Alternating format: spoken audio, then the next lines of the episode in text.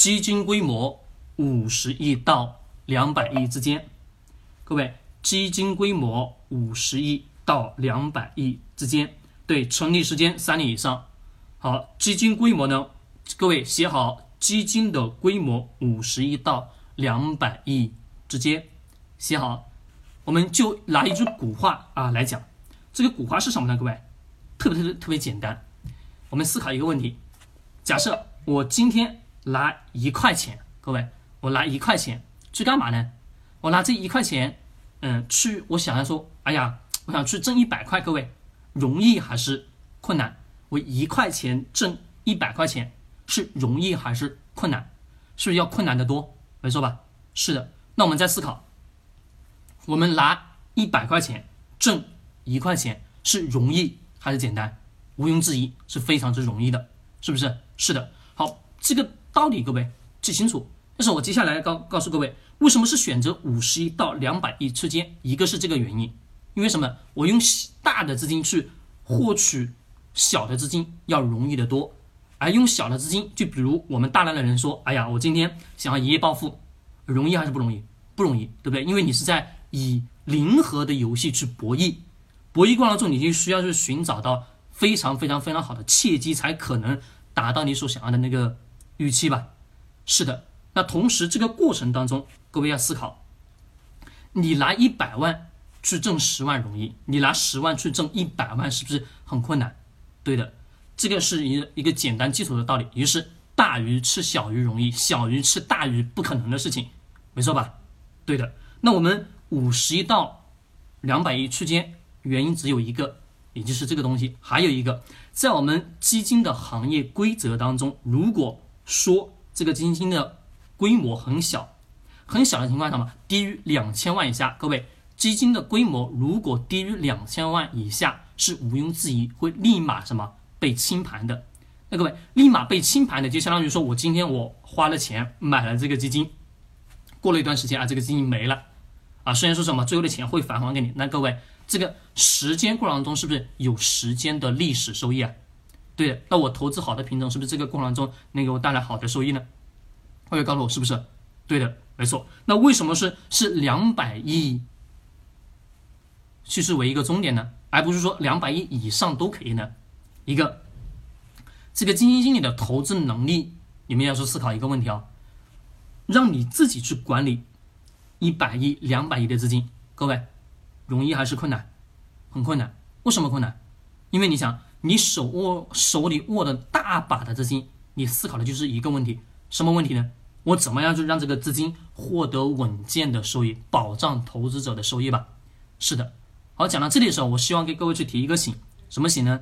在我们今天的呃，我们今天的这个金融市场当中，今天的股票也好，我们的基金市场当中也好，基金经理拿了我们的钱，挣钱也好，亏钱也好，他根本不负任何责任的。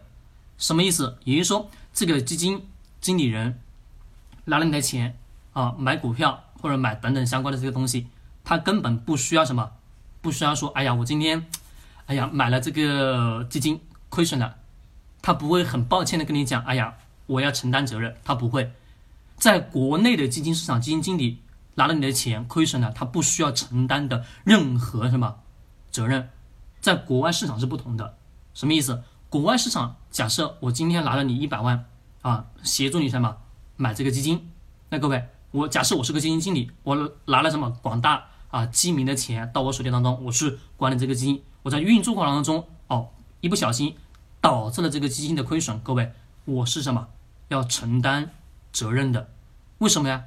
因为在国外的法律体系当中，基金经理人必须得要去承担相对应的什么资金亏损的责任，这个责任什么是无限的，就算你倾家荡产，也得什么把这个钱给搭上。但是国内市场不一样，国内市场的基金是什么？是这个基金经理人。拿了你一百万的这个资金，买了这个基金，啊，买了这个股票，买了这个企业，挣了也好，亏了也好，根据他对于他来讲没有任何的影响，他该拿你的手续费还是会去拿你的手续费，懂我所说的意思吗？那这个过程中，哦，我们想第二条当中为什么是在五十亿到两百亿区间的原因，第一个资金量太高太高，对于基金经理的管理能力有非常非常什么强？因为什么呢？因为这个基金经理人，他管理这两百亿资金，是不是需要很强的投资能力？是的，他得要去知道今天这个整个市场当中哪些企业能给他带来很好的投资收益。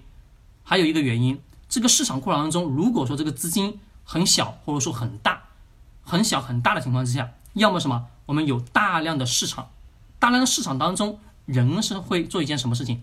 各位，人是会从众心理的吧？是的，如果这个资金的规模很大，好，突然有个人说，哎，这个消息，这个某某某某这只基金今天不行了，啊，这个基金经理能力不行，一传十，十传百，是不是会出现一件事情？什么事情？这个市场当中这些人干嘛了？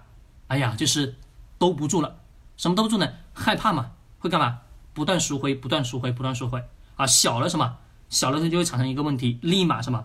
变成。两千万以下了，变成两千万以下，立马就就会形成触发什么清盘机制？